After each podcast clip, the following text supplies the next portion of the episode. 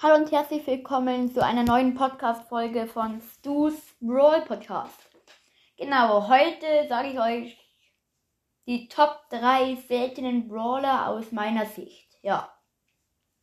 Also den drittbesten seltenen Brawler finde ich ist El Primo.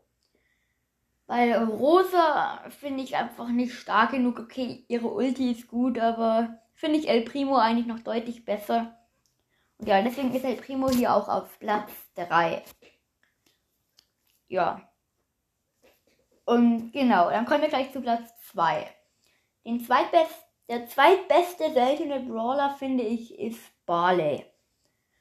Barley macht halt auch Flächenfaden und ähm, ja, wenn du jetzt mal beispielsweise von einem El Primo da verfolgt wirst, der rennt ja einfach hinterher, dann wirft du eine Flasche auf den Boden, der läuft rein, kriegt, wenn es gut läuft, zweimal den Schaden ab.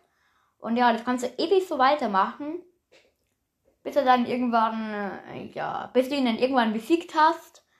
Und ja, ähm, genau. Dein Ulti finde ich auch richtig krass. Und genau. Kommen wir gleich zu Platz 1.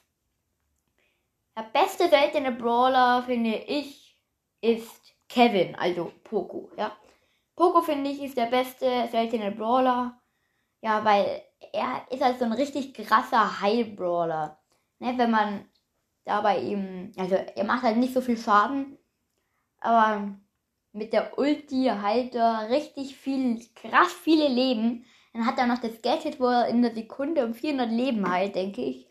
Und die Star Power, wenn er dann schießt und dann schießt er auf seine Gegner, dann kriegen die auch nochmal ähm, Heilpunkte. Das finde ich richtig krass.